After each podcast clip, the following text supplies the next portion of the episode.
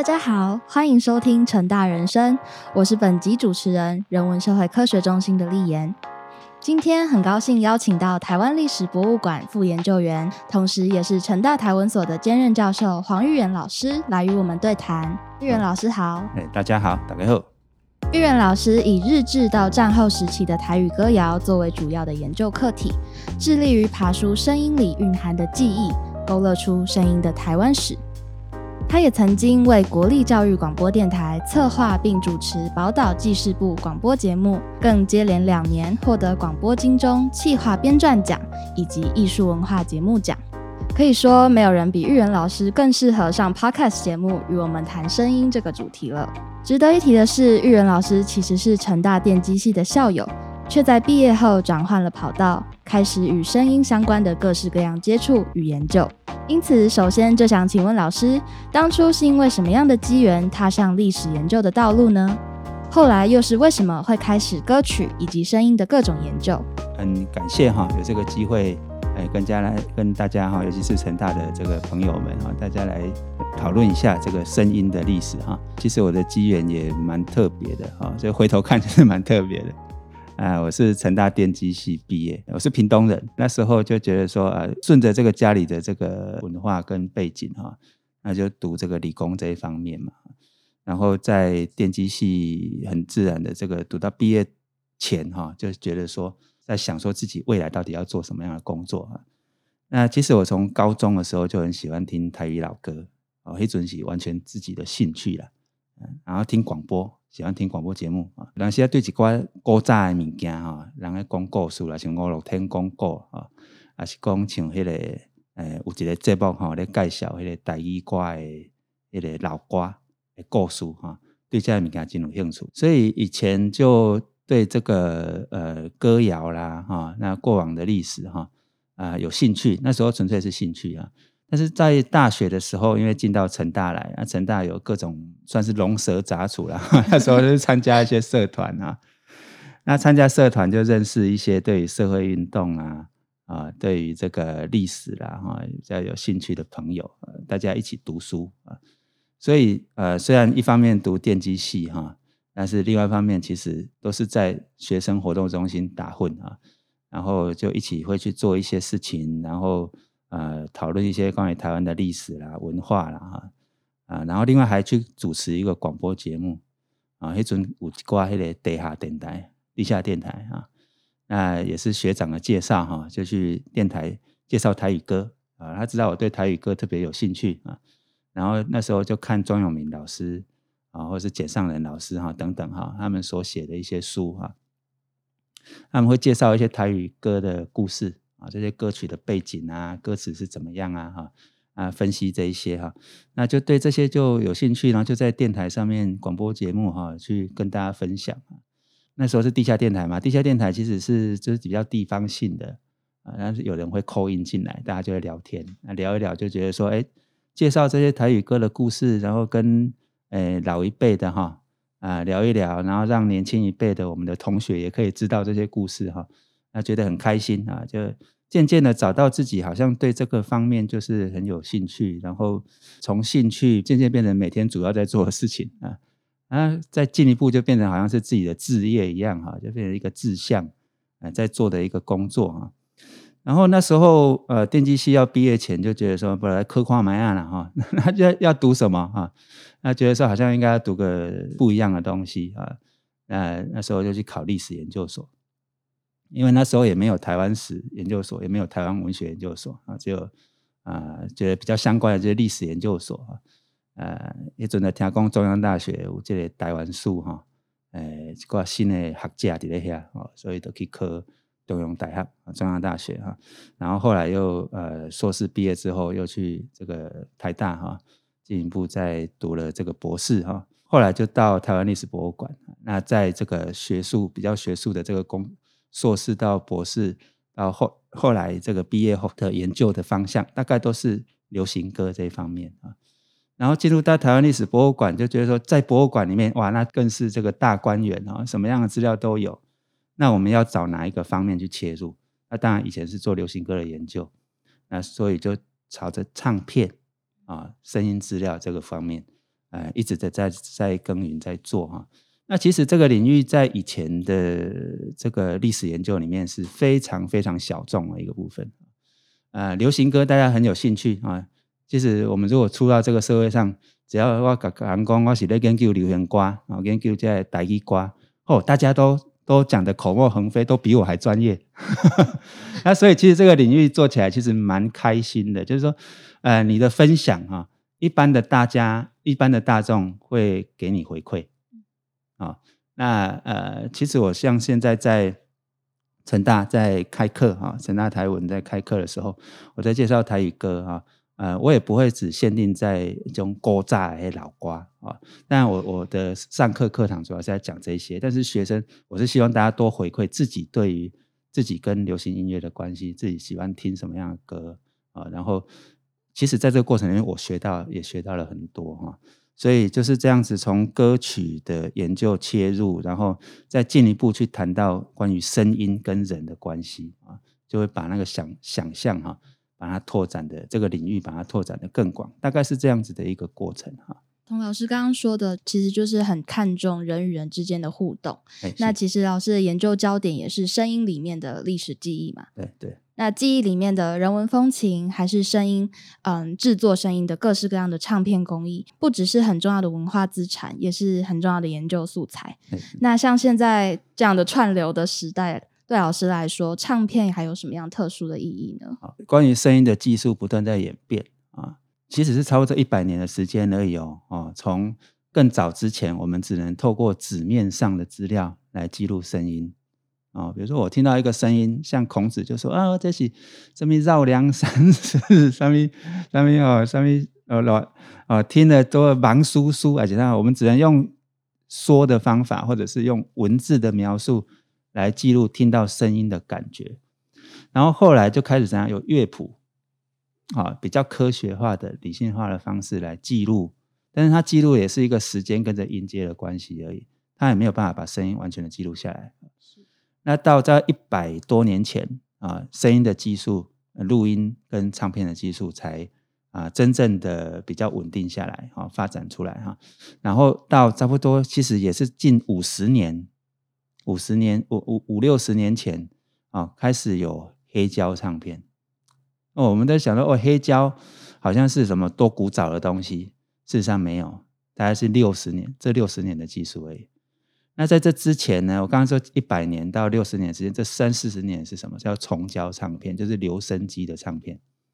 啊。然后之后这个六十年，呃，黑胶唱片出来之后，大家觉得很新奇啊！哈，一张一张这个塑胶的唱片这么便宜啊，相对之前的重胶的时代，它已经很便宜，而且随时随地也不到随时随地了哈，有个唱机，呃，有个扩大机就可以听到声音。结果没想到，经过差二十年、二三十年的时间。CD 呃，录音带出现了，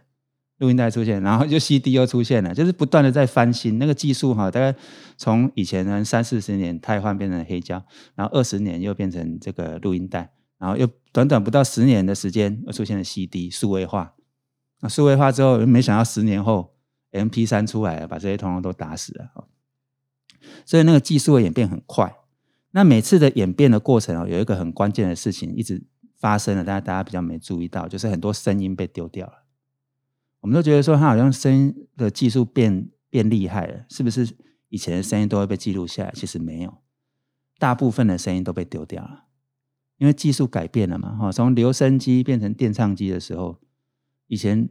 呃变成电唱机，那大家把留声机丢掉啦，那所以以前的重胶唱片怎么办？那些声音就不见了，在这个社会上就不见了。然后当录音带出现的时候，很多以前黑胶的声音啊，大家也就不见了。然后录音带变成这个 CD 哈，变成数位化的时代，那更严重。因为很多录音带我们是可以录很多自己的声音哦。录音带哈，我们只是把它上面那个两个，呃，现在这个老一辈的才知道，上面有两个洞哈，你把它贴起来，按按录音机，你就可以把原来的声音把它盖掉，录自己的声音。那其实很多这样子的，大家有趣的、喜欢的东西，会自己把它录下来。但是，当它变成数位化的时代的时候，这些这些东西就被藏起来了，或者渐渐的久了之后，就把它丢掉了。嗯，啊，这个过程其实都是声音的浩劫了哈，有点像那个呃环境的改变之后，一群生物就跟着被消灭了一样啊。在这个浩劫的部分哈，以前比较少人会去谈啊，大家都会去强调那个留下来的部分，比如说邓丽君啊，或者文夏啊，这样会留下来的声音，为什么？因为它值钱嘛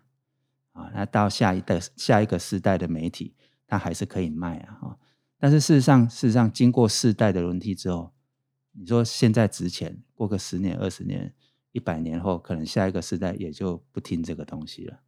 啊。所以它会随着世代的改变，随着媒体的改变，很多声音会消失啊。所以呃，很多老唱片哈，我们再重新把它找回来的时候，它变成有点像时空胶囊一样，就是它呃，经过几十年，它都没有再发出声音了，我们重新再听到它的声音。那听到这种声音，其实会觉得特别有趣，就是它反它经过几十年之后，啊，特别是它在现代社会已经消失了之后，我们再重新听到它，我们从里面似乎可以得到一些比较特殊的历史讯息，是啊，我们所听过的东西所有不一样的啊，这些历史讯息觉得很有比较有一些特殊的意义啦，啊，那其实，在啊历史录音的研究上。或者是不只是历史录音啦哈，包括一些失传的歌谣，我们也可以用啊时空胶囊的这个想法来来来观察它，来研究它啊。所以其实那些老唱片或者是更久以前的声音的记录的工具，它其实都会有一种。尘封已久，然后再重新出土的那种感觉。对对。然后各个时期的一些文化或是背景，又会再被透露出来。那所以像这些各个时期的流行歌谣，它透过歌词、唱腔以及旋律，去反映它的时代背景和风俗民情。但是唱片相较于书籍、相片或者是影片这些多媒体的记录形式，就史料这一点来说，它还有什么样的不同之处？那对于历史的梳理，还有论述的建立，还有什么独特的重要性呢？好，就媒体上来讲，哈，当然很明确，就是说你没有去录音下来，你就听不到里面在唱什么。但是哈，你把它录音下来的过程，其实是一个现代的重新操作的过程。啊，就是说你现在呃，以前这个唱片哈，可能经过了八十年嘛，哈，但是我们现在是用现在的技术去重现它的声音，这是第一点啊。那如果没有重现的话，他就没有机会。这个声音资料本身内容，这个本身就没有被听到的机会，它就只是一个画面或是一个原标啊，上面记录一些讯息那所以我们在做这个声音史料的研究的时候，第一个当然就是要把它的声音把它，我们现在讲叫数位化出来。啊，那数位化出来之后，哎，它就比较能够听得到。但听得到哈，你能不能听得懂又是另外一个问题啊。所以我们在做这些声音史料研究的时候，我们都希望不只是我们听而已，大家都来听，因为大家听到之后，而且要给我们意见啊。因为呃，每个人听到会听到不一样的讯息啊，那我们能听到的只是其中一小部分啊，可能某某一部部分的讯息，而且常常会误解。所以，我们像我们有办一个活动，叫我们在馆在台湾史台湾历史博物馆里面有一个活动，叫知音分享会啊，知音分享会，笛音混香会啊，分享会就是我们把一些老唱片的录音啊，那跟一些我们尤其是我们馆内的一些热心的志工啊，有些志工哈很热心啊，那都会参与我们的活动，那大家一起听，逐字逐句的听哈。然后去把他们的感想告诉我们。其实这个过程其实很有趣，很多我们听不懂的东西，他们听得懂啊。然后很多他们的感想会对我们很有帮助啊。因为声音的呃记忆，其实如果呃排除这个历史录音来讲哈，声音的记忆是靠着世代的传承来的。我是听我爸爸、听我阿公、听我妈妈、听我阿妈说的话长大。啊那一样啊，前一个世代的人啊，我我们的志工可能比我大个十岁、二十岁，甚至三十岁啊，他们所听到的是更前一个世代的人所说的话，他们能够听得懂，所以就是要靠着这样世代不同的世代一代一代这样传下来啊。那对声音的理解也是这样子如果是我们要直接跨越那个时代，要听八九十年前甚至一百年前的录音，其实不容易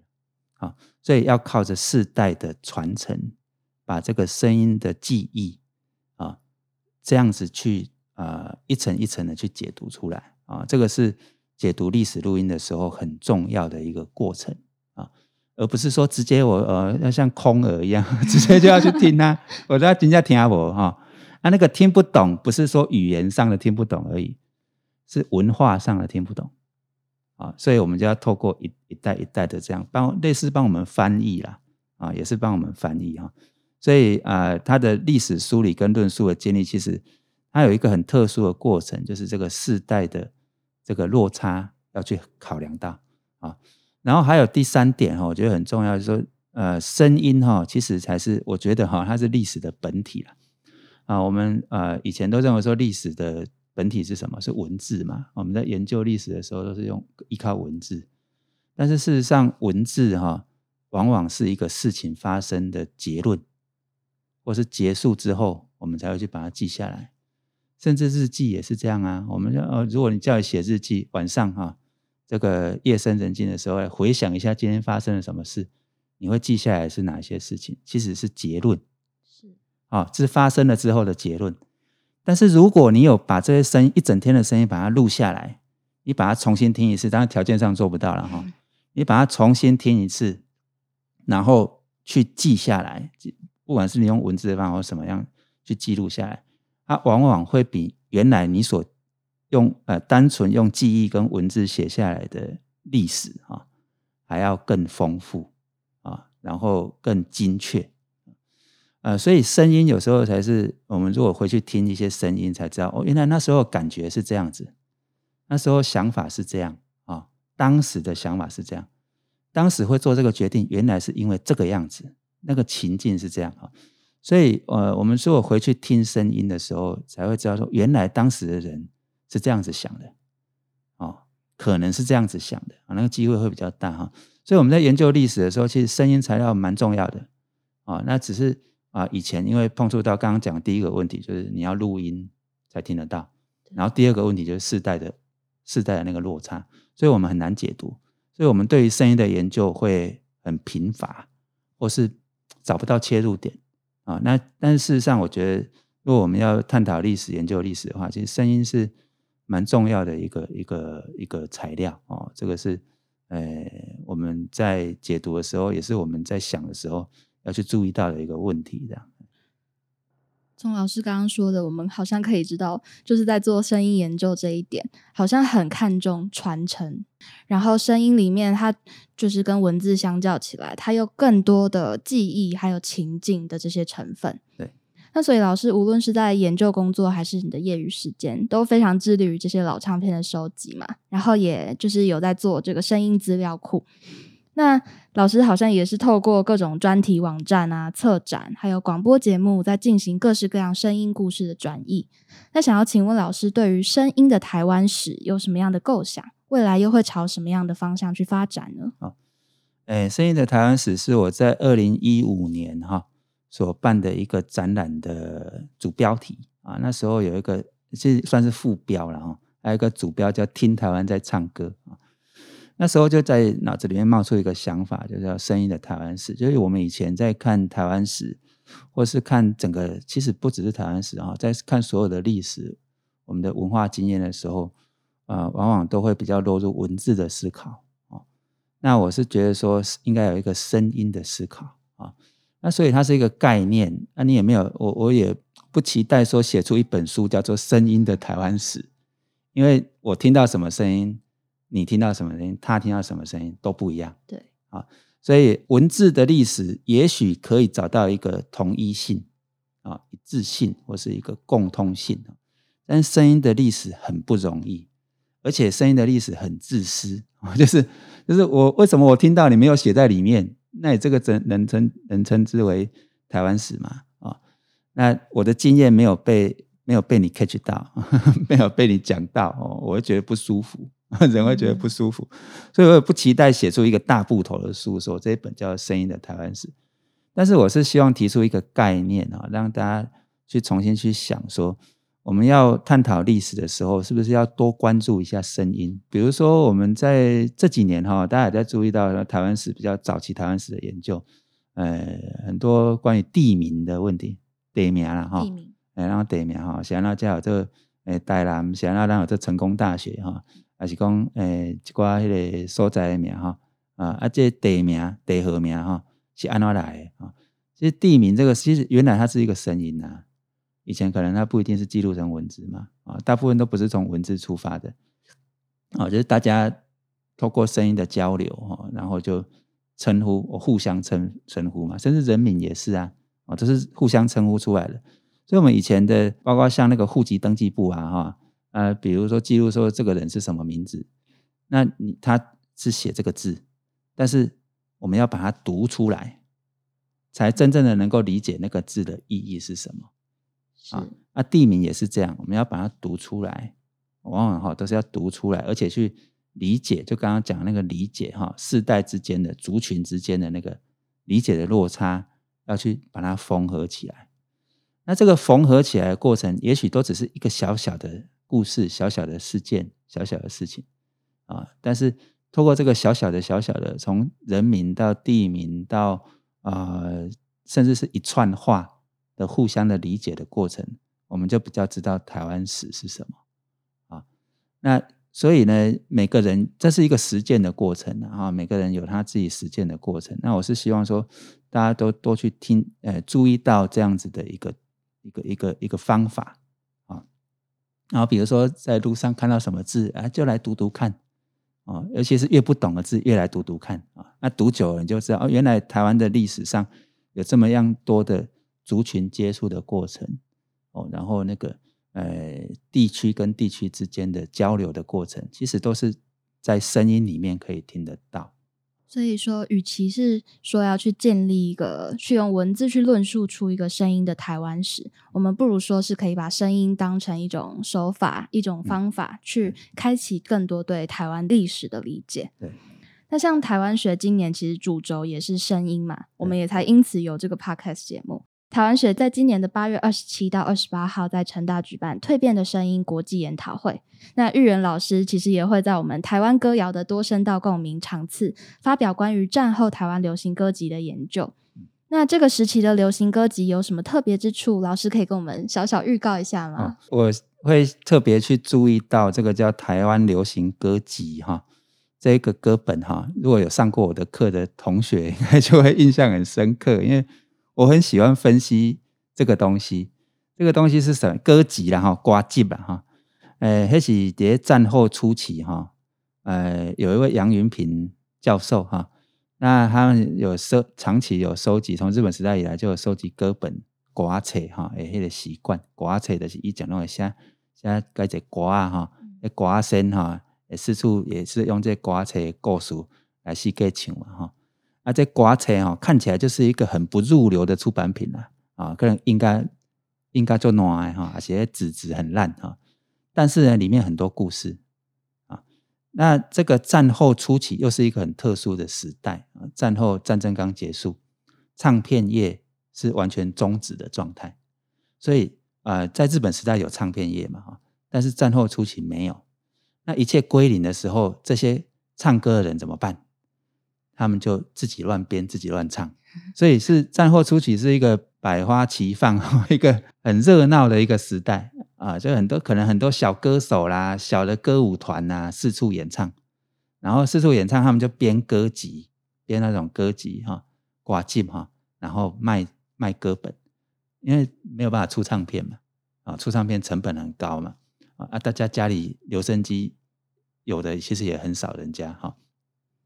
所以，我就是卖歌本啊，所以当时哈很多这种流行歌本，包括后来我们知道像昂一峰、文哈哈、洪一峰、文夏这种知名的歌手，他们刚出道，战后初期啊，四五零年代，一九四五零年代刚出道的时候，年轻的时候，他们也是做这种歌本啊，来在上面画插画啦什么哈，所以其实你当时那个是一个歌歌本，当时的歌本都很有趣，但是都很破烂。有一个特征就是很破烂，所以呢，我们要从这些零碎的资料再重新去看那个时代，其实不容易，需要一些经验啊。那所以，呃，我在这个研讨会里面想要发表的，这个也算是一个起点。虽然说我从从硕士时候就在研究战后初期的台语流行歌，但是最初期的那五年、十年期间，其实是很不容易的，很不容易研究啊。所以，呃，经过这个十几年的这个功力的累积哦，就会回头再重新看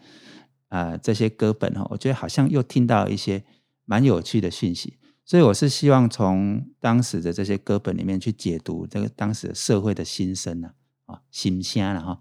因为战后初期那个社会其实是，当然我们又面临到二二八事件哦，然后刚战争结束的时候，对社会的期待，对台湾的认同，其实是整个啊影响现代社会一个很重要的一个阶段啊。所以呃，当时我想要透过这些歌本来探讨这个社会的心声啊。那以前关于这个议题，大家很有兴趣，但是大部分都是从现有的已经留存下来的声音资料去推想，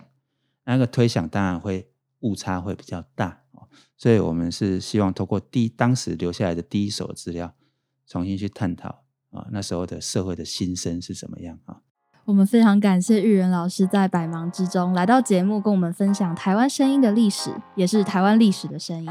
那这些研究还有梳理，他都为我们打开了回顾历史的不同可能性，也让我们期待未来能够像是收听广播节目或是 podcast 一样，开始用聆听的方式去解读历史。那节目最后，我们再一次感谢玉元老师，也请大家持续锁定成大人生以及台湾学下半年的活动。我们下集再见，拜拜。感谢，好，拜拜。